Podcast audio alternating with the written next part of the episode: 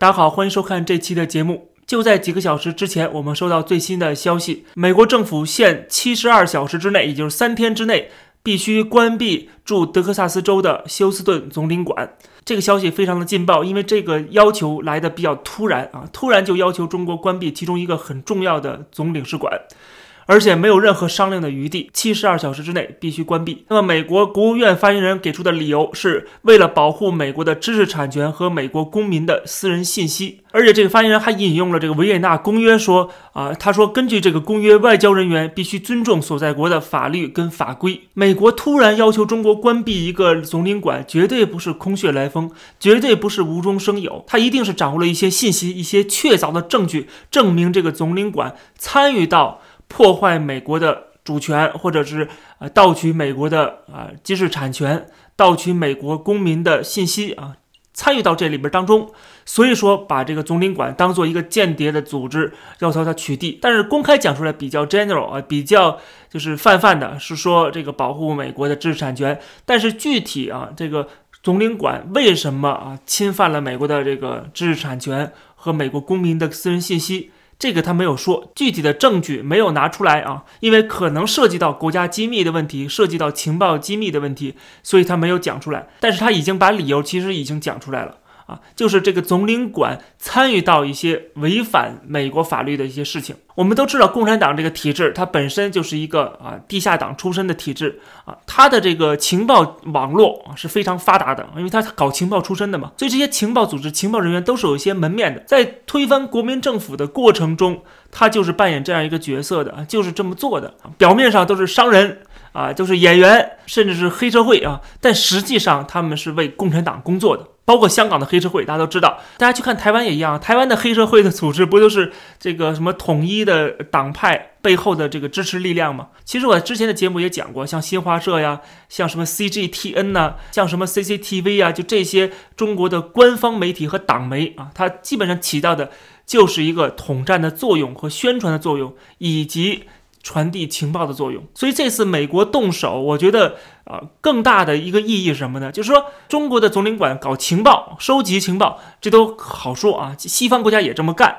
但是，如果你去盗取知识产权啊，盗取一些美国的个人的隐私、个人的信息的话，这个问题就更大了，对吧？这个是让美国所无法容忍的。这也是为什么美国现在突然要求中国关闭总领馆。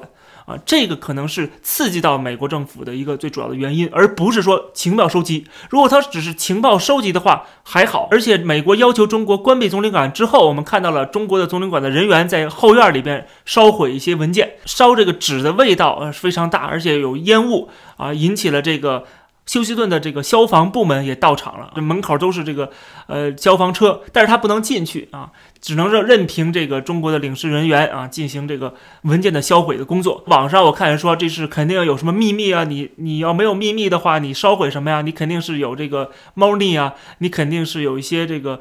见不得人的事情啊，我觉得这个是有点夸张了啊。每个领事馆、每个这个外交机构啊，它是有一些情报的收集功能的，所以它肯定是有一些国家机密的。每个国家撤离这个领事馆人员的时候，都会销毁一些设备，销毁一些文件，这个没什么可说的啊。不能说因为他在后院烧文件，就说明他肯定是啊违反了美国的法律，所以他赶紧要把这个文件、把这个证据销毁。这个证据早就在美国人手上了，如果没在美国人手上，他也不可能会有这样的一个这么大的动作。对不对？敢于说让中国直接关闭这个总领馆，所以他手上一定是掌握了证据的。人家认为你侵犯了对方的这个权利啊，人家认为你这个领事馆没有存在的必要了，你就必须撤离啊。我们现在虽然不知道具体美国掌握的证据是什么，但是在几天前，美国的这个 FBI 啊，就是联邦调查局公布了一个消息，就是中国有两个黑客被起诉了，分别是三十四岁的李小雨和三十三岁的董家志。啊，这个是音译的，说他们盗取了大量的这个高科技公司的数据，并且在最近企图盗取新冠疫苗的机密。美国的起诉书中说，这个李小雨跟董家志，他是在这个中国的国家安全部工作的，是在广东的国安部门的。他们攻击了世界各国的电脑设备啊，超过十年的时间，盗取了贸易机密、武器设计、军事系统以及其他的信息，造成了数以亿计美元的损失。而且，美国司法部说，这两名被告呢，最近瞄准了在马里兰。马萨诸塞州和加州正在研制这个新冠疫苗的药品与监测技术的一些企业。除此以外呢，这两个黑客还攻击在海外的中国的意见人士啊，包括一些民运人士，以及在。中国境内的，比如在最近被中国政府抓捕并且判刑九年的著名的这个牧师王怡，他的这个成都教会被关闭的时候啊，他的这个私人的邮箱就被。破解了，就被这两个黑客破解了。所以，美国的 FBI 的这个调查局局长说，中国政府的间谍和盗窃行为对美国的未来是最大的长期的威胁。中国正举全国之力，用一切必要的手段，让自己成为世界唯一的超级大国。而且，目前美国的联邦调查局每十个小时就会启动一宗新的关于中国的反间谍案件。就中国的对美国的这种啊大量的间谍案件是非常非常庞大的啊，是这个。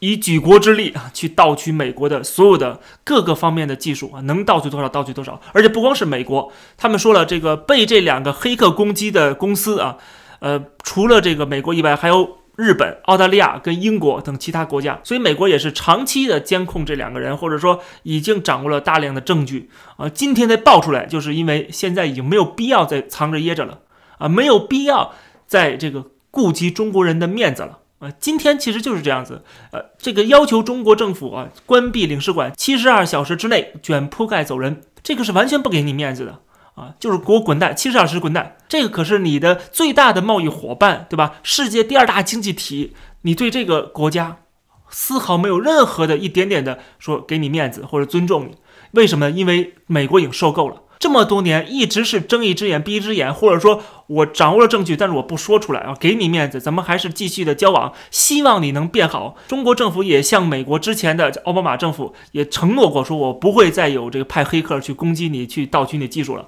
但是说归说啊，说一套做一套，到今天美国的特朗普政府终于忍无可忍了。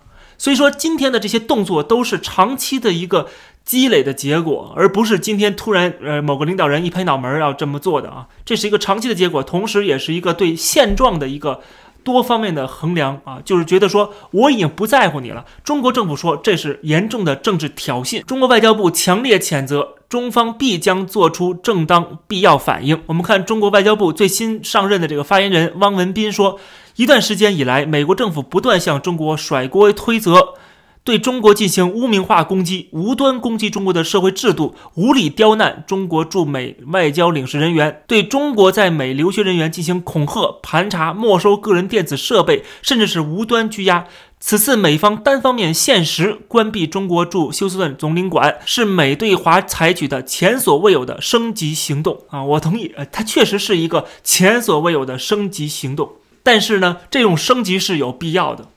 不能不再升级了，继续再任任由你去这个侵犯我们的主权，侵犯我们的这个隐私，盗取我们的这个技术啊，进行这个按照美国的官方说法，就是全世界最大的这个财富转移，从这个美国转移到中国去。中国的真正的发达，就是因为改革开放，就是美国的资金、美国的技术、美国的人才啊，来到了中国啊，其中也包括了培养中国的人才。啊，所以说中国才有改革开放的这些成就，没有美国对中国的接纳啊，没有美国允许中国进入世界贸易组织，基本上可以说中国是没有今天的，中国不可能有今天的这个所谓的啊强大，所谓的这个繁荣。我觉得今天中国政府已经膨胀到，就说已经不认可曾经就是让中国真正富裕起来的这个资本主义世界对自己的接纳，已经不认可了，就是说。这都是我自己努力的结果，跟你们没关系，而且完全不承认中国通过各种各样的方式去获得西方的技术跟资金，他已经不承认了啊，觉得我没有偷你技术啊，所有都是我辛辛苦苦中国人民辛辛苦苦努力出来的。在改革开放之前，中国人民不努力吗？不辛辛苦苦吗？是吧？怎么就混成那么惨呢？对吧？改革开放之后怎么就富裕起来呢？就各种各样的东西就有了呢？但是我们要理解说，中国政府为什么这么膨胀，对吧？为什么不认可以前的？这个西方对中国的帮助啊，也不认可说这个中国的今天的成就是依赖于资本主义全球化的。为什么不认可这个资本主义全球化？美国是老大哥呢？美国是这个资本主义世界的规则的制定者呢？你不认可这样的一个现实的话，那你的政策一定是最后跟这个现实是有冲突的。当然，最后结果是不会好的。那么，中国未来是不是要采取相对等的措施？比如说，要求美国的领事馆撤离？这个是有没有可能的啊？我认为是有可能的，因为他这么膨胀啊，他有可能要这么做，要展示出来，你都让我的领事馆关闭了，让我在中国在全世界没面子。对吧？我们共产党怎么能够坐以待毙呢？怎么能够任由你欺负呢？我们一定要做对等的这个行为。但是这么做，我觉得我们都非常的欢迎，我们都等着中国政府这么做。为什么呢？因为真正想脱钩的是美国，美国一直想跟中国脱钩，不是中国想跟美国脱钩。中国一直说我们不愿意跟美国脱钩，对不对？大家看这个中国官方的这些说法，都是在否定脱钩，说中美不能脱钩，中美是这个呃一定要友好，对吧？其实中国一直在拦着，不愿意脱钩。然后美国的一些政客想要脱钩啊，还被中国政府批评，还被中国政府制裁。所以说，中国政府实际上是不愿意脱钩的。但是如果你继续报复美国啊，让美国的领事馆也滚蛋的话，那么正好这个脱钩就可以顺理成章了啊。美国正好说，那好啊啊，我正好想把这人员撤离呢，还没有这个借口呢，正好是被你赶走的，那太好了，那我继续赶你的人，然后你再赶我的人，对吧？这样的关系的继续的恶化，冲突继续升级，正好可以。越来越脱钩，所以中国现在也处在一个非常尴尬的位置上，就是中国共产党想脱钩吗？他不想脱钩，但是他又必须做出脱钩的动作来报复美国。大家不要忘了，今天的中国领事馆能走一个，未来就能走两个，就说你走出了第一步，后面肯定就有第二步、第三步嘛。这个是一个大的方向和趋势，没有办法的，谁也无法阻拦的啊。虽然我上期节目讲了，说这个脱钩并不是那么容易，对吧？中国还大量的增持美债，但是我觉得最终这个脱钩还是会进行的啊。即使不是在特朗普主政的时代，也是在特朗普之后未来的两三届的总统啊，这个脱钩的动作一定要把它完成的。这期的节目就跟大家先聊到这儿，别忘了点击订阅我这个频道，而且我开通了会员的功能，希望大家能够支持。我们下期再见。